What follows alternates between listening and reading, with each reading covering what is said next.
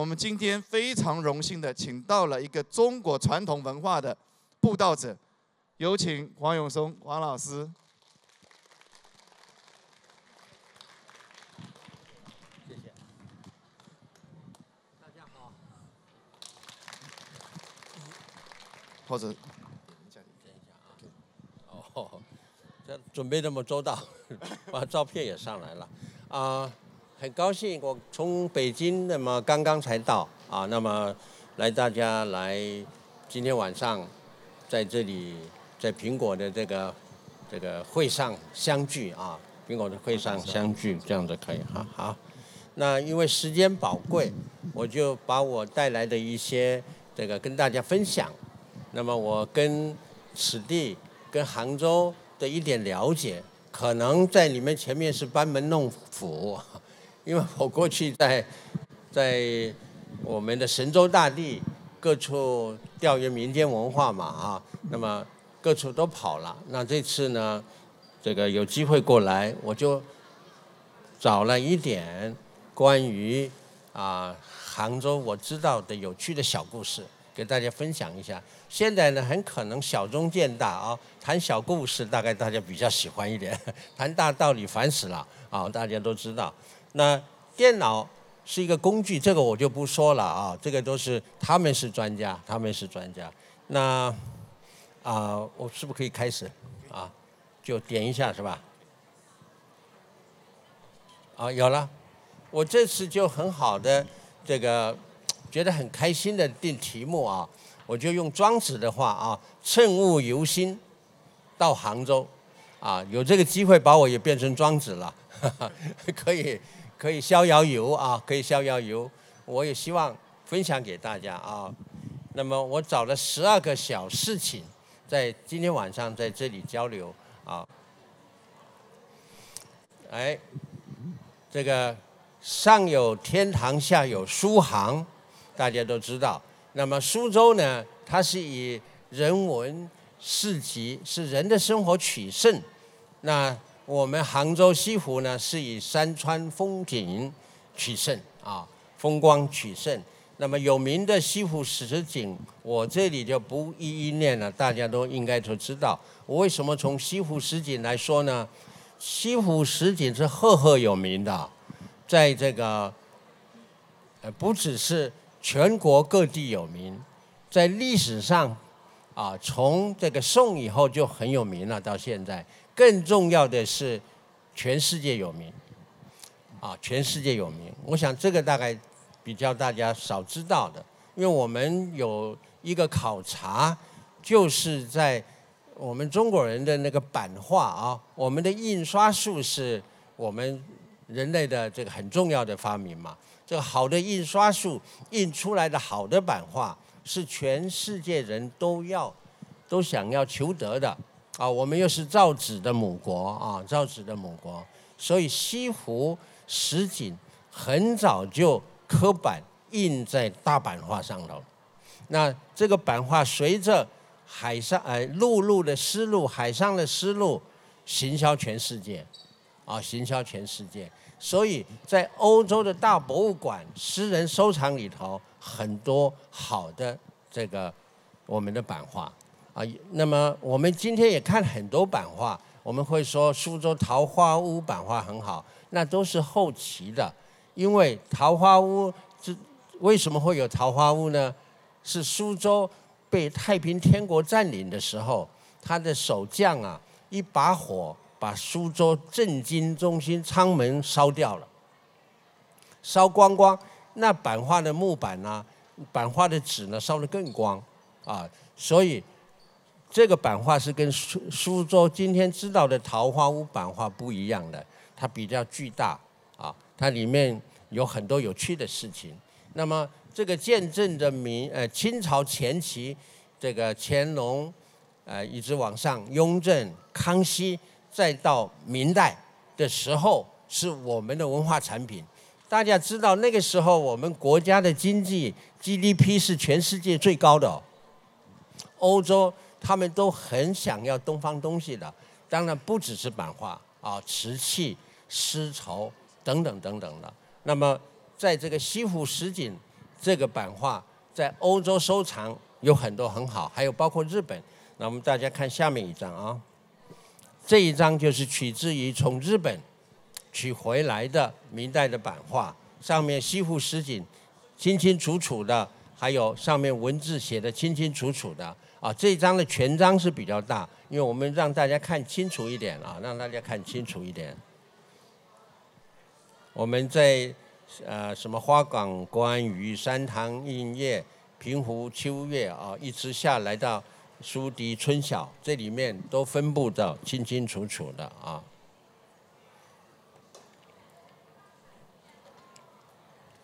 这是另外一张特写的，大家看到那个歪歪的，哎，就是我们的雷峰塔啊。今天都修过了啊，修过了雷峰塔，是雷峰塔。好，这张呢是收藏在那个美国华盛顿弗里尔博物馆的。这叫苏堤春晓，啊，大家知道苏堤啊，那就是我们这个西湖有多少文人雅士啊，啊，从白居易啊，是这个苏东坡啊，还有等等等等很多很多。好，谈到苏堤呢，这里我就要讲到茭白了啊，茭白。那茭白有一个别名就叫枫啊，叫枫。这个杭州西湖当中呢。曾经长有很多蜂草，很多蜂草。宋朝初年呢，管理不善啊，没有好好的管理。那苏东坡第二次回到杭州做地方官的时候，西湖已经被蜂草淹没了大半，啊，淹没了大半。大家看看那个茭白哈，你看这个人在割茭白，你看茭白都壮大啊，所以那个一长呢，它生长的那个速度又快。然后生长又高又大，啊，所以把这个湖面都占领了，啊，那么茭白这个大家都知道挺好吃的，挺好吃的，但是它成长的速度很很快，那么它又高又大，啊，又高又大，所以把西湖给占满了。那么苏东坡呢，他特有意思，他就上任以后啊，发动了数万名员那个民工去把这个封封这个。蜂草的田、茭白的田做一个整理，他在疏通湖港的时候，把挖起来的泥堆足了长堤，所以苏堤就这么出来的啊。把那个湖在挖深，把泥在堆边上，筑成长堤。那么，并且中间建了桥，可以两边湖可以通湖水啊，使这个西湖的今天看到的那很优美的秀容出现了。啊，又可以蓄水灌田，这就是著名的苏堤嘛，哈，著名的苏堤。下面再有一个故事就有趣的啦，呃，苏东坡东坡肉嘛，啊，东坡肉，老百姓呢非常感谢苏东坡为地方办了这些好事，啊，听说他喜欢吃红烧肉，啊，都不约而同的给他送猪肉，啊，送给他。那苏东坡收到那么多的猪肉的时候，他觉得应该和数万的呃这个苏郡西湖的民工呃共同来分享才对。他就家人呐把肉切成方块，所以我们的那个东坡肉有切块嘛，切成方块，用他的烹调方法烧制，连酒一起，按照民工的名册啊花名册分送到每一家每户去。啊，苏东坡很。很好的那个地方官啊，大家看到啊，东坡肉。那么他的家人在烧制的时候啊，把连酒一起送，领会成连酒一起烧，哎，这个结果就烧制出来的东坡肉。东坡肉因为加酒一起去红烧嘛，所以更加香酥味美了。吃的人呢，盛赞苏东坡送来的肉烧法别致，可可好吃。于于是乎，东坡肉的名字就这么传出来了啊。苏东坡这个跟西湖的关系，好，他的故事还有另外一个啊。苏东坡其实在他第一次做到杭州做官的时候，有人就告状要他判断嘛哈，说这个人欠，为什么呢？那人跟他买那个绢，绫绢。有两万钱不肯偿还。他这个林间是干嘛的呢？他是要去做扇子啊。我们这个西湖的扇子很有名。那那个他就审问的时候，这欠钱的人就说：“我家呢是以制扇为业，那又赶上我父亲去世啊。那么又而又这几天呢，今年的春天以来连雨啊，天寒又下雨，天又寒，扇子卖不出去，很可怜了。不是我故意欠钱的，我实在没有能力还钱。”苏苏东坡听了以后啊，就有主意了。啊，他就说啊，哎，拿你做的扇子来，我来帮你开张。他怎么开张法呢？那个人就拿了空白的扇子，跟那个有夹了绢的扇面过来，二十把，二十把。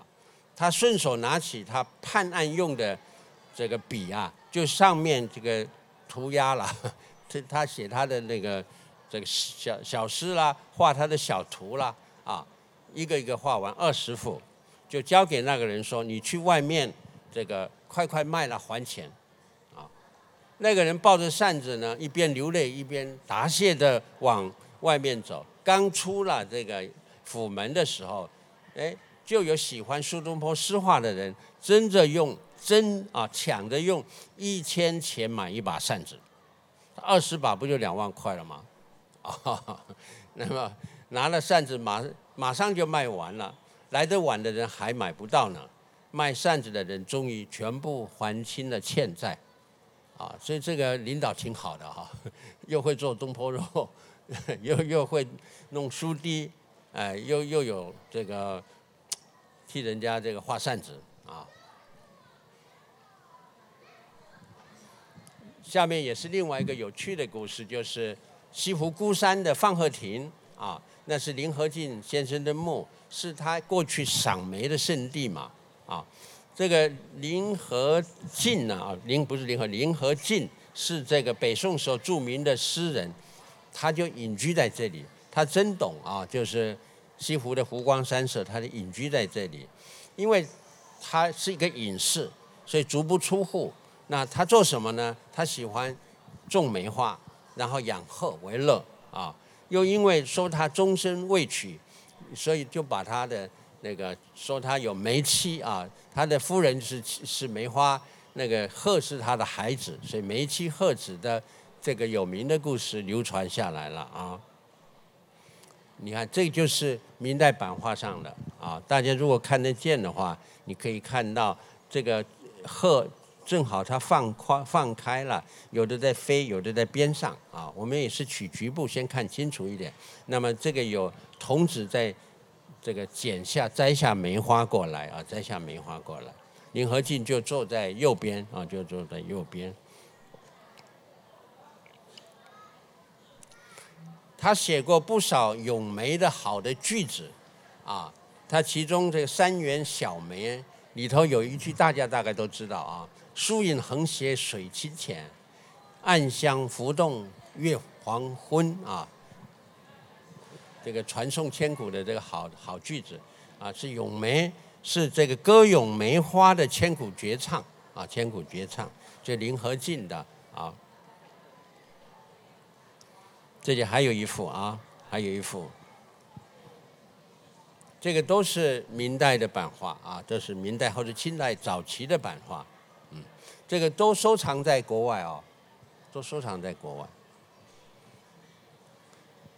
下面就说说，也是 都绕着我们的周边，湖光山色诞生的故事，一定要有这种湖光山色的 美美感啊，还有有那种情绪啊，再来有那种韵味，就会诞诞生出这种这个大家流传不停的爱情故事啊，水漫金山寺，《白蛇传》呢 是这个。苏州版画里头也是常见的戏文题材，其实它不是不止苏州版，是我们全中国各地的版画，哎，都是常见的戏文题材，尤其是水痘水痘这一段，水痘这一段，我们都熟悉水漫金山的故事，白娘子为了救回许仙嘛，和小青一道跟法海去斗法，不许不惜引西湖之水来灌金山寺，但因为身怀六甲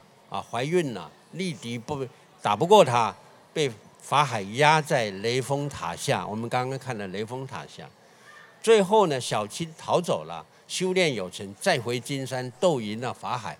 啊，他的爱情故事嘛，哈，我们的我们还是这个情理虽然病重，但是我们的观众都还是在情上面都这个爱护这个白素贞，爱护这个白蛇嘛，啊，都同情白蛇，都讨厌法海。大家看这个不是苏州版画，这个是杨柳青版画，这版画是把全出故事都在上面画在一起。啊，我们中国人表现这个美术的时候，你看啊，他可以用不同的视点，就是透视的视点，然后他讲故事呢，是可以时间这个融合在一起，它可以连在一起，在一张图画里头。啊，你看从右下角，他游湖借伞开始嘛，啊，打着伞游湖借伞啊，等等等等的，他的故事绕一圈。到这边，这个他们水斗跟这个在水漫金山寺调动了虾兵蟹将来斗金山寺。那么右上面呢，他在家里那个不小心喝了雄黄酒，要现原形嘛。然后再来就是他要去求求药了啊，因为许仙晕倒了嘛啊，许仙昏倒了求药等等，他故事都画在这一张上面。那这张。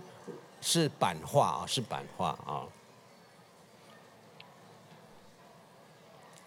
那这个白素贞跟小青呢，是这里面讨人喜欢的角色。那么这个是彩色泥塑，是我们这个立体造型里头泥塑做的最好的，也是我们附近的这个无锡泥娃娃的惠山泥人啊，惠山泥人。那么彩色彩塑的这个白素贞是右边这个，小青是左边这个啊。他要跟那个金山寺法海决战的时候，你看那个白素贞的那种志在必得，我非要把法海打败，才能救回我的这个他的先生。你看他的手，啊啊，这个做的非常好啊。这个是依据这个昆曲的身段来做出来的。那么小青头戴，他这个叫做鱼婆罩啊，鱼婆罩，然后身穿这个裙袄，一个佩剑，啊，一个持桨，因为他要在湖要要做要从湖面过去嘛，啊，就是早期昆腔演出的这个写照。嗯，我们来看一下这种很小的泥塑，就是手掌这么大。能够做的这么精美啊，做的这么精美，这个工艺是特别好的。那我们今天大家你看看，我们的手机也是手掌这么大，啊，也是无所不能，啊，也是无所不能，就是工艺做到的，啊，都是工艺做到的啊。这个我是拿它做好的泥胚啊，干了以后，你看它怎么上色。他拿了一个小小的红豆笔，给他开脸，开脸，那个泥要开脸，它才有有灵魂呐，有神呐。你看，现在这一笔是眉毛，最后一笔把眉毛勾出来啊，眉毛勾出来，脸就开好了，脸就开好了啊。这个再看啊，然后身上的衣服要托底，把它拓开，要托底啊。然后他穿什么衣服，要把它画出来，然后把裙子要画好，就完成了。装光的意思要把它鱼婆帽也戴起来了啊，鱼婆帽也戴起来，宝剑也插好了。大家看到他，他的右手的手指，啊，蓄势待发，啊，他就要去找法海算账，啊，找法海算账。那么有劲的这个手指。在戏戏剧里头叫兰花指，兰花指。下面我给大家看看兰花指怎么弄，怎么它怎么说出来的。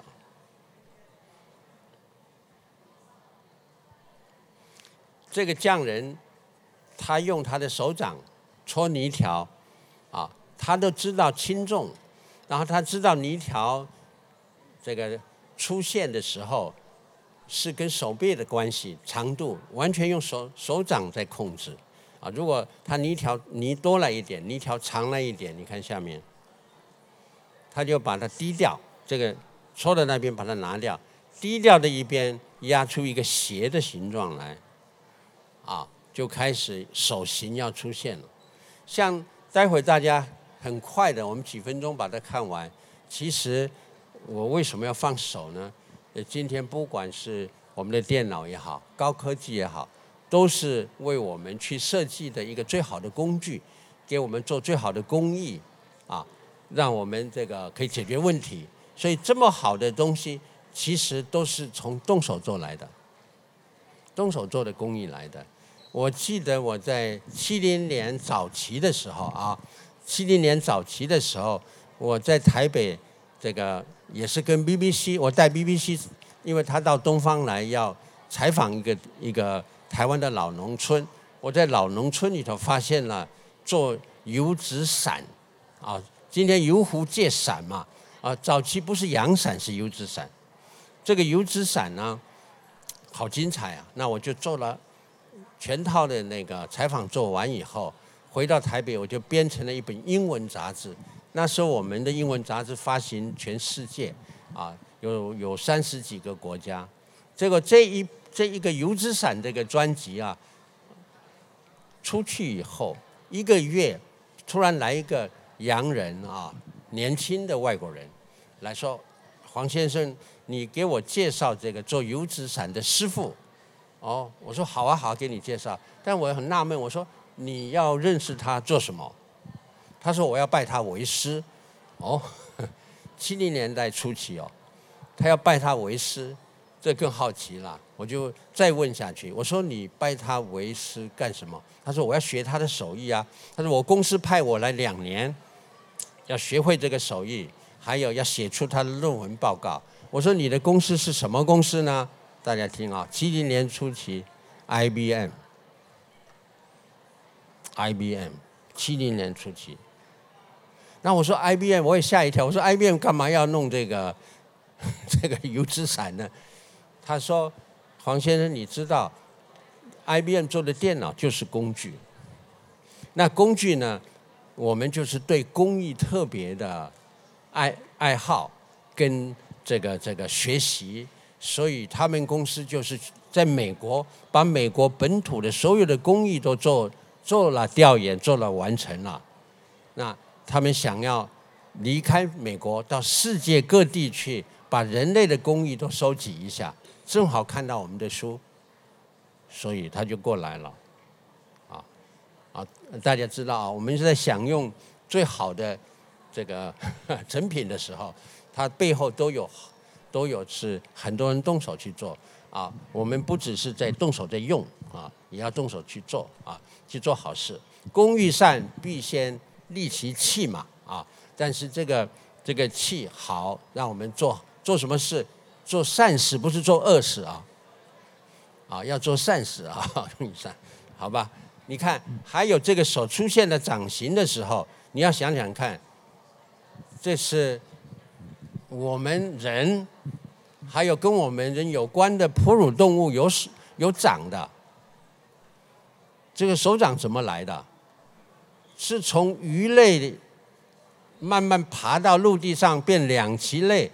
他把他的鱼鳍长成手掌哎，那这么一长都要跨越千万年呢，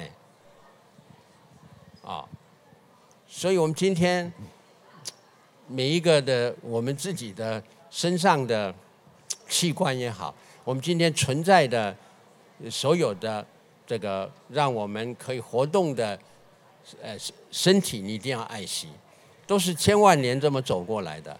那么你知道有个手掌上来以后，它还要分裂成这样子，不要分裂成这样子，因为它要爬，因为它不好走嘛，要爬啊，在陆地上要爬，爬完了以后它小，然后有大的动物会会追它，会吃它，因为都来了一个生物，来一个食物嘛，供应那个那时候可能大恐龙啊，它就要吃它。那他就想，最后爬爬爬到树上去了，啊，爬到树上去以后，树上的树枝很多，你这样子很不好抓树枝，就长出拇指来了，所以你才有拇指，才好握握树枝，啊，还有我们今天大家的脸哈，五官，刚刚那个白素贞的五官要开脸，我们两个眼睛在边上。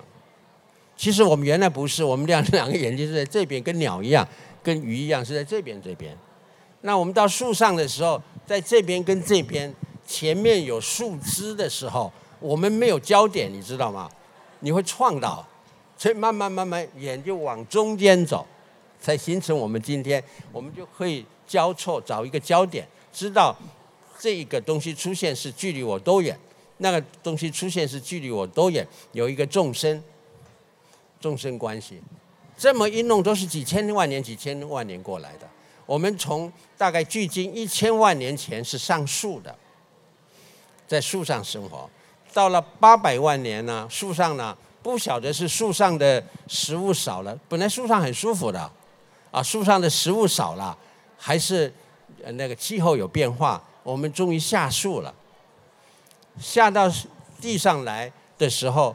我们不会站啊，我们还是爬的，我们还是四肢在爬的，啊，爬来爬去呢，到了四百万年的时候，我们终于慢慢的就站起来了。但是有另外一只跟我们的兄弟，他不爬，他又回到树上去了。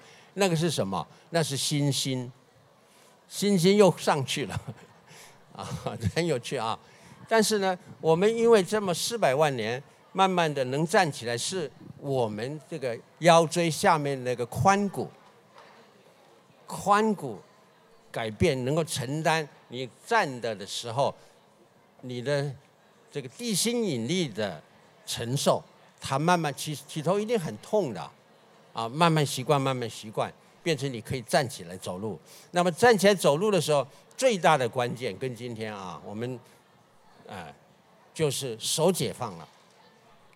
手不再是这个行动爬行的这个肢体了，是可以做任何事情的，可以拿起石头来砸一砸，所以我们石器时代就来了嘛，可以拿起棍子去打野兽，去遇去抵抗野兽，这么过来，所以手就出现。那手呢，一出现，手脑并用，手就促进了我们脑的发达。所以我们的兄弟，他上树的猩猩，跟我们今天脑容量来比的话，我们脑是大他三倍的哦。脑容量大他三倍，就是因为我们用脑筋，用脑筋。所以今天我们的科技这么发达，我们越来越发达啊，就是脑袋很好啊，脑袋很好。但是脑袋很好，也请大家一定手啊。也不能光在按键盘，只做一件动作，那我们又会退化哦，啊，又会退化啊，所以大家找到一个平衡，找一个平衡，就是由这个手就引出一些闲话啊。我们再看下去啊，这手掌出现了，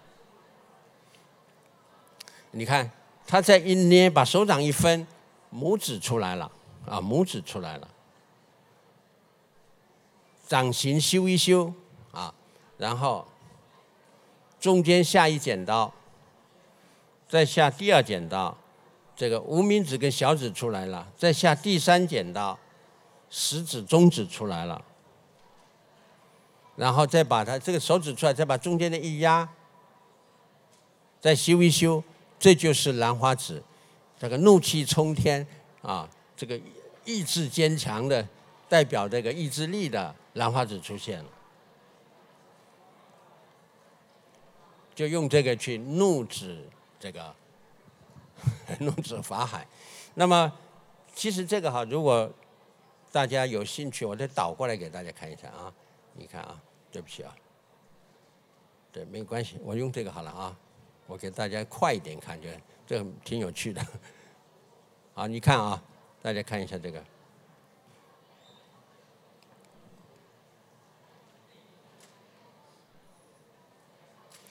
这到法海了，前面就是一千万年都过去了，对吧？到手出现了啊！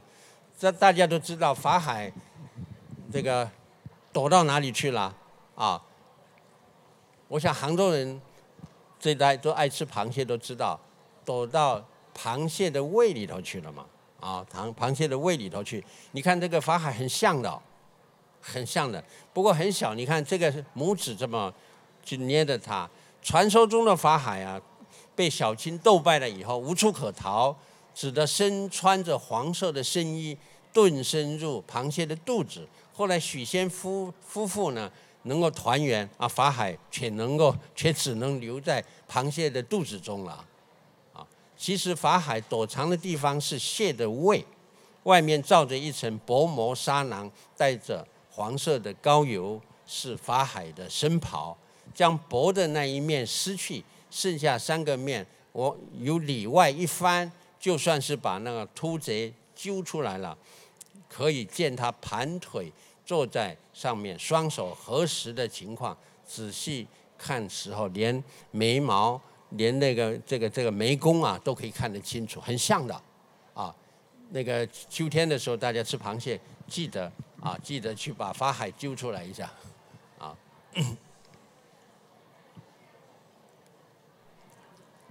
那么，杭州西湖因为水质特别好啊，水质特别好，那么就有纯菜了啊，纯菜西湖纯菜很有名嘛。大家知道是，纯菜分布范围它不是很广，它是很小，因为水质要特别好啊，很小。主要是在江南。我们以前的李时珍就说，纯菜啊是南方的湖泽之中，唯吴越人善食之啊，吴越人才会。吃的把它吃得好。明代严宏道呢，在《湘湖记》里头，甚至于说纯菜，西乎此物，啊，东部于绍，东边不过绍兴，西不过钱塘江，不能远去，因为外面水质都长不好，啊，都长不好。哎，大家看啊，你看笋采纯菜是这样采的，啊，很辛苦的，是这么采的。做的自己的那个木桶，好像船一样，要趴在一头，那伸手到到纯菜的那个水池里头去把纯菜采起来。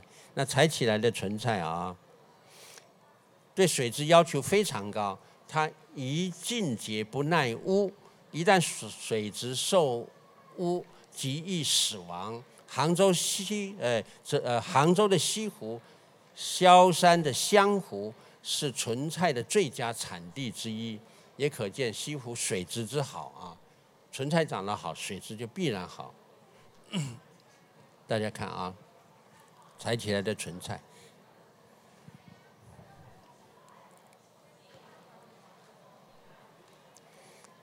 我们再换一个话题啊，来说说我们的杭楼。我们要穿衣服啊，穿衣服，绫楼绸缎嘛。啊，我们过去的丝织品是做的最好的。那绫罗绸缎四个里头，楼是最名贵的，因为楼是最难做的。啊，那么楼又发展成为行楼啊。廊是一楼是一种相当高级的丝织物，几几根金线互相纠结，金线是我们布匹直的叫的金线，因为金线很长。我们在织机上穿梭的那是纬线，那那比较短啊。它的孔眼疏朗稳定，啊，就是蛮坚固的，不会产生滑移。据说发明的灵感呢是来自渔网的编织，渔网渔网的编织。早在春秋时，越国生产的丝织物就有楼，就有楼啊。你看，大家看啊，横的是纬线，你看那一杠一杠都没有动，只有在直的，你看。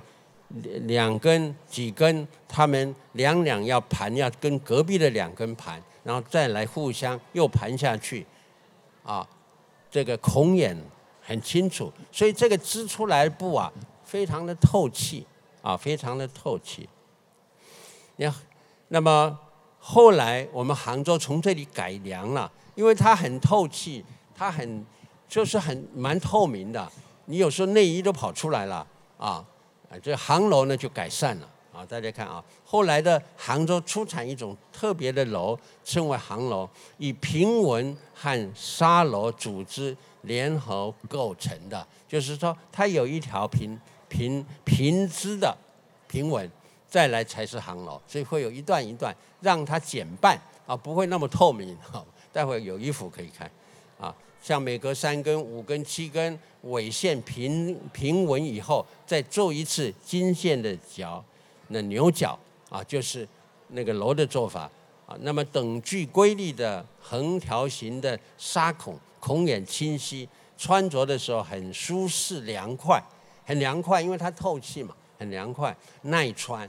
它的结构很好，它是仿渔网做的，所以很慢，要织的很慢，所以是很昂贵的，耐洗，十分适合闷热、闷热而且都蚊虫的天气，啊，它是很挺又透气，还可以防止蚊虫的叮咬，啊，这是航楼。我们看下面一个，大家看，如果仔细看，你看它有横的纹有没有？在白衣上面有横纹，这个横纹就是一段一段，一段是平。是一在一段是航楼的织法，啊，让那个航楼减半，啊，减楼就不让那个楼减半，就变成了航楼了，变成了航楼了。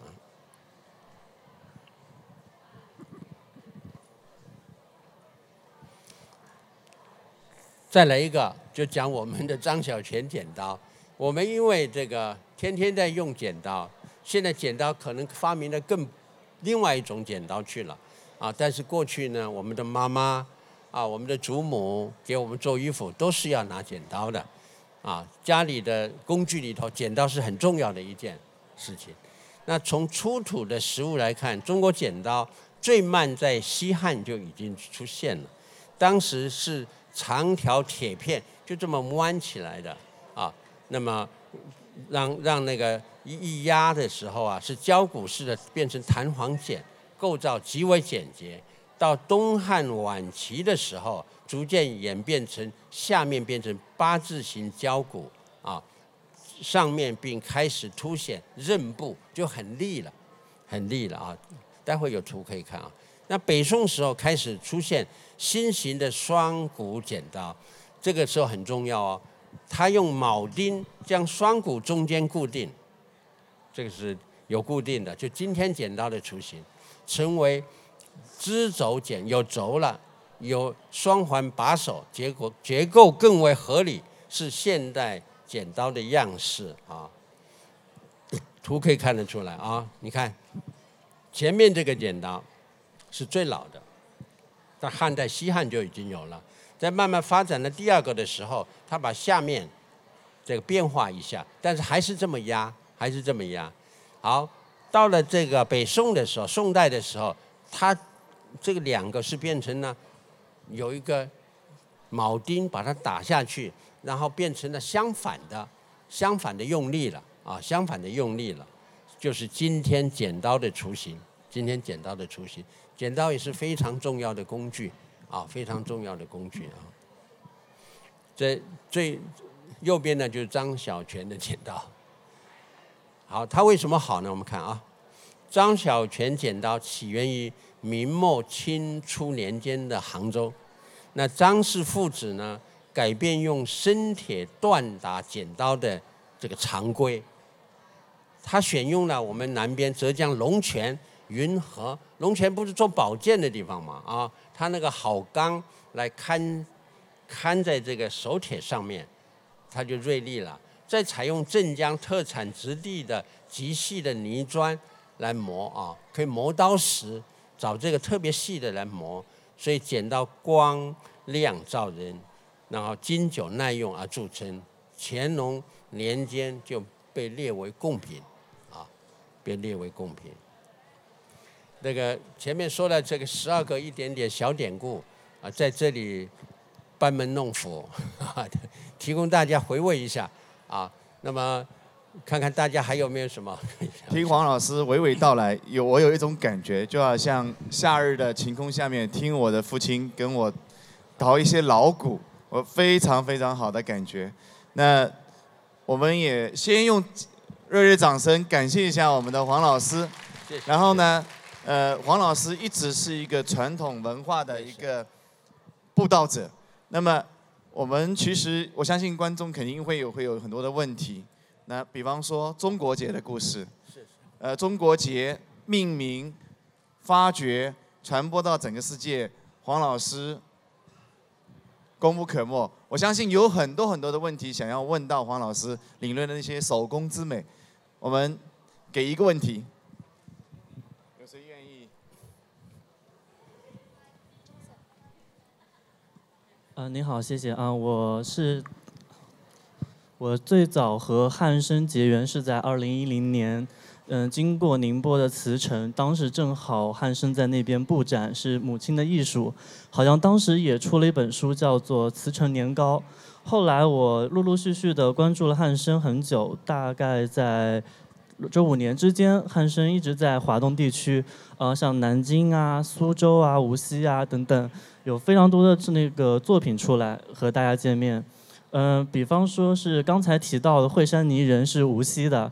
还有那个纯菜是苏州的水那个水八仙，所以我就很好奇，毕竟杭州也是作为那个呃江南古代上的一个重镇，嗯，其实并没有呃除了刚才提到的杭罗之外，其实并没有特别多的一些东西能够看到汉生去记录去那个呃嗯整理出册吧，所以我就很好奇，就是黄老师。嗯，像那个杭那个杭罗，在十来年前，杭州最后一家工厂也已经关闭了，实际上已经没有工厂能够制作杭罗杭罗这种东西，所以杭州是不是成为了呃黄老师下一个呃准备着重去采集、去记录的一个东西？那杭州有没有别的一些传统的东西能够入黄老师的法眼呢？啊，谢谢。非常好的问题，其实我在准备这次。呃请王老师来，我准备了很多很多的问题。我是一个今天一个小粉丝的一个心情来，所以黄老师请回答一下那个问题。这个，因为汉生是很小的一个机构，我们这个人力有限，那我们这个祖国那么大，然后我们历史又那么久，我们人文文化又那么丰富，所以我们也只能够这个啊，怎么说呢？到一个地方去，把那个地方做好，做好以后，我们希望带动当地的这个有兴趣的文文文艺的朋友们啊，文化的朋友们，或者是啊可以引起别的地方的文化朋友们一起来做，这才是我们追求的。你问我们说，我们要像那个刚刚那个编织航楼一样，那纬线过来，然后那个。金线交叉过去，那个网那网孔那么多，我们密布不来，密布不来，所以我们大概会有一个怎么讲呢？就是呃概略的选题覆盖啊，大概有几种、几类、几项，然后让我们比较均匀了啊，不能说像我织布织的这边很厚，那边很薄是不行的，比较均匀一点。但是总之给大家看到苏州也好，看到泰州也好。来看到这个无锡也好，那么知道自己的地方风物是自己地方要去做的，自己地方人士关心的，那才是最好。因为毕竟我们是一个小单位，呃，这从台北跑北京，然后各处跑，一定忙不过来。那么杭州是太精彩了，我是觉得杭州人文荟萃啊，这个物华天宝，其实。自己人出来一定做的比汉森还好，啊！我不排除说我们汉森不来做，不是这个意思啊。但是我希望杭州的那个能够做的比我们更好，更多人来做才是对的。好，谢谢黄老师。因为今天的时间比较宝贵，美好的时间总是过得很快。黄老师其实对我们有很大的期望，呃，我们也许可以放下了手手中的一些手机，看一些小小的一些信息，我们可以稍微放一放。然后去领略手工之美，去领略我们传统文化的一些宝贵，所以从我们现在开始做起。好，再次热烈掌声，谢谢黄老师。谢谢谢谢谢谢。